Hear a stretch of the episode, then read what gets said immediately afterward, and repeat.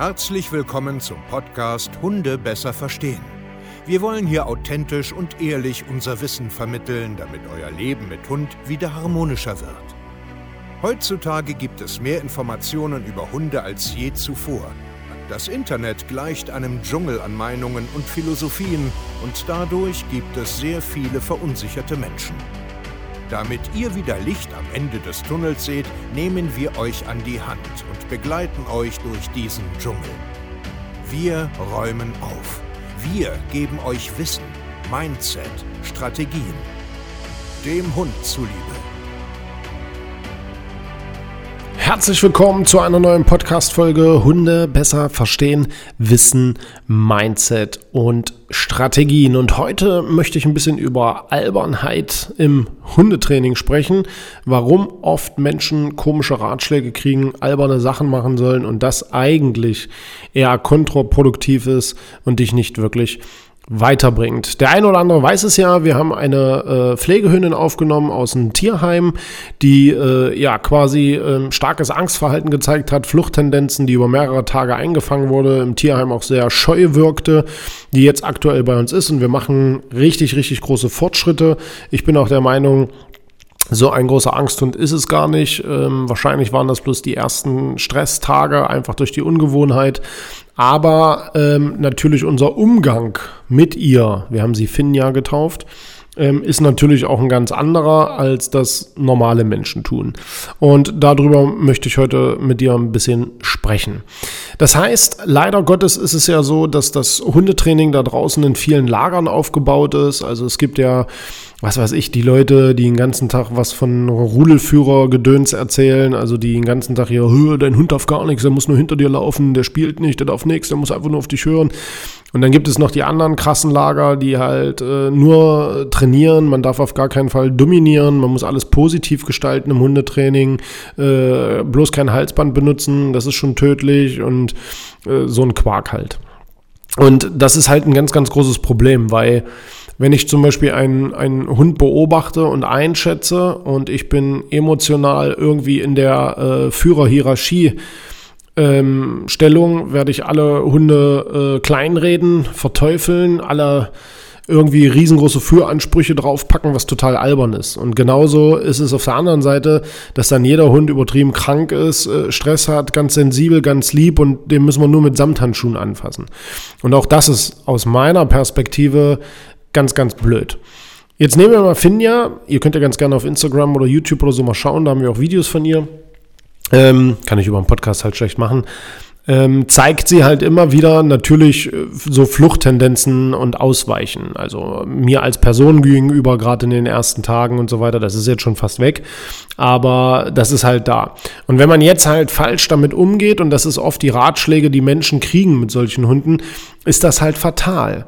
Also ich habe, nachdem ich das ähm, öffentlich gestellt habe, auch ähm, viele Anfragen gekriegt wo mir dann Fälle äh, einfach erklärt wurden, hey, wir haben auch einen ganz schlimmen Angsthund, der ist schon ein halbes Jahr oder ein Jahr irgendwo auf einer Pflegestelle und der ist da, da passiert nichts, der versteckt sich immer noch, der geht nicht raus und so weiter.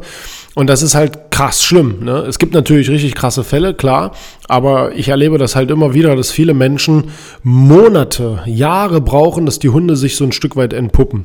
Und das liegt oft daran, weil man mit diesen Hunden grundsätzlich einfach falsch umgeht.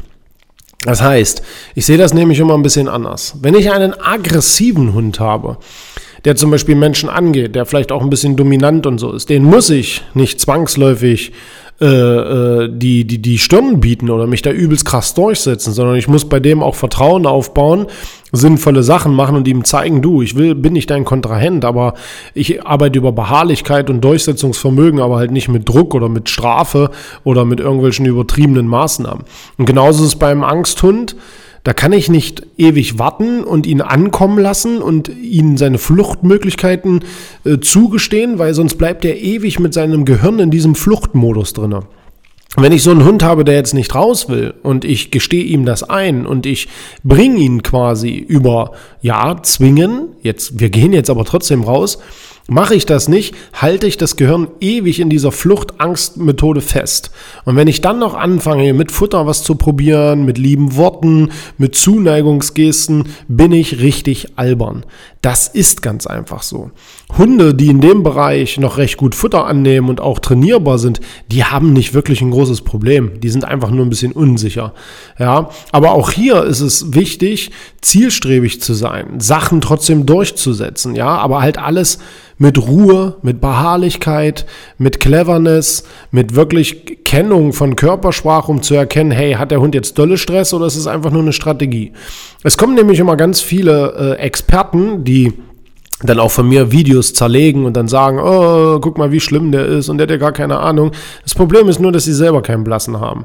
Wenn ich nämlich einen Hund habe, der im Fluchtmodus ist und ich blockiere den, und sage, nee, du kaust jetzt nicht mehr ab, du bleibst jetzt bitte hier und ich mache das über Ruhe, über Geduld und über Aushalten, habe ich einen viel größeren Lerneffekt als, so wie Sie es immer behaupten, der Hund fühlt sich jetzt aber gerade nicht wohl und kann nicht mehr lernen. Das ist aber nun mal Quark.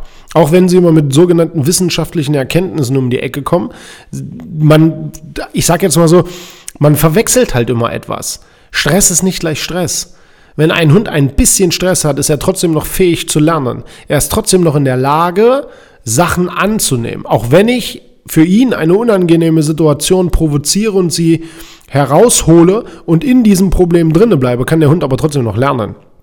Ja, deswegen muss man ja verstehen, wie sieht denn ein Hund aus, wo es einfach zu weit ist, wo es einfach viel zu viel Stress ist, wo man aufhören sollte. Das ist der große Unterschied. Und Leider ist es dann so, dass viele Menschen den Hund komplett in Ruhe lassen, ihn in seiner Isolation lassen, ihn in seinem Fluchtmodus lassen, ihn versuchen über Liebe, über Futter, über nette Worte und ähm, ich sage jetzt mal so Verständnis, ihn irgendwie zu hoffen, dass er nach ein paar Wochen, Monaten alleine von dem Loch rauskommt. Und das ist sehr, sehr oft extrem fatal. Deswegen ist es so wichtig, wenn du so einen Hund hast, ob jetzt nun im fiesen Aggressionsbereich oder Angstverhalten, hol dir professionelle Hilfe. Und wirklich Leute, die auch wirklich Kennung haben, also die auch schon jahrelang mit solchen Hunden arbeiten, die auch schon selber solche Hunde aufnehmen, trainieren, mit denen leben und nicht nur die aus Büchern quatschen. Okay, wenn du nämlich einen Hundetrainer hast, der, was weiß ich, auf der Hundewiese steht und jetzt übertrieben drei Labradore trainiert und den typischen Border Collie und was weiß ich nicht alles, hat er noch lange keinen Blassen davon, wie sich aggressive oder Angsthunde verhalten. Das ist nun mal die Realität. Und das ist ja auch in Ordnung. Das ist ja nicht schlimm. Hast du aber Hundetrainer, die schon jahrelang mit vielen, vielen Hunden leben, immer wieder mit Tierschutzhunden zu tun haben, immer wieder Integration, Therapien und so weiter machen, die verstehen schon ein bisschen mehr was von ihrem Handwerk. Und das ist Mangelware hier, das ist mir klar, das weiß ich auch, das ist nicht schlimm. Das Problem ist nur, dass wir da draußen dann halt auch immer so sinnlose Ratschläge haben, Diskussionen haben, Streitigkeiten haben in der ganzen Szene, die einfach nur traurig sind.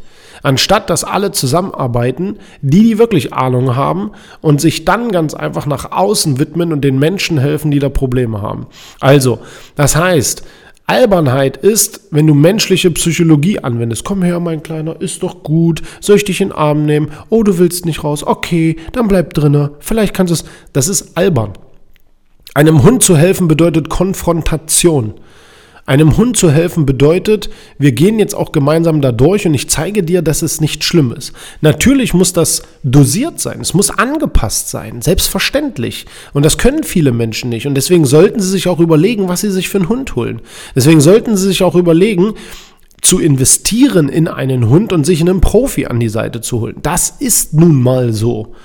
Weil du kannst so viel Zeit verschwenden und deinem Hund nicht helfen, weil du die falschen Gedanken hast und die falschen Herangehensweisen. Das ist nun mal so. Und unsichere, ängstliche, nervöse Hunde brauchen klare, routinierte, ruhige Menschen, die ihnen helfen. Wir machen das jetzt. Wir steigen jetzt ins Auto, wir gehen jetzt die Treppe runter, du wirst über die Fliesen gehen wir gehen jetzt spazieren, aber alles ganz cool. Wir machen keinen Stress, wir sind nicht wütend, wir sind nicht sauer, wir sind nicht hektisch, wir wollen es nicht schnell, sondern wir tun es einfach. Holt die Hunde aus diesen Löchern raus und hört auf, albern zu sein. Und holt euch am besten Profis. www.hundetrainer-stevekaye.de und ja, ich werde jetzt weiter mit meiner guten Finja arbeiten, die schläft gerade neben mir. Wir werden ihr jetzt ein Sicherheitsgeschirr anlegen, findet sie so richtig kacke. Wir werden das natürlich auch filmen für unsere Kunden, vielleicht für einen weiteren Kurs. Mal sehen. Macht's gut, ihr Lieben. Bis dahin und ciao.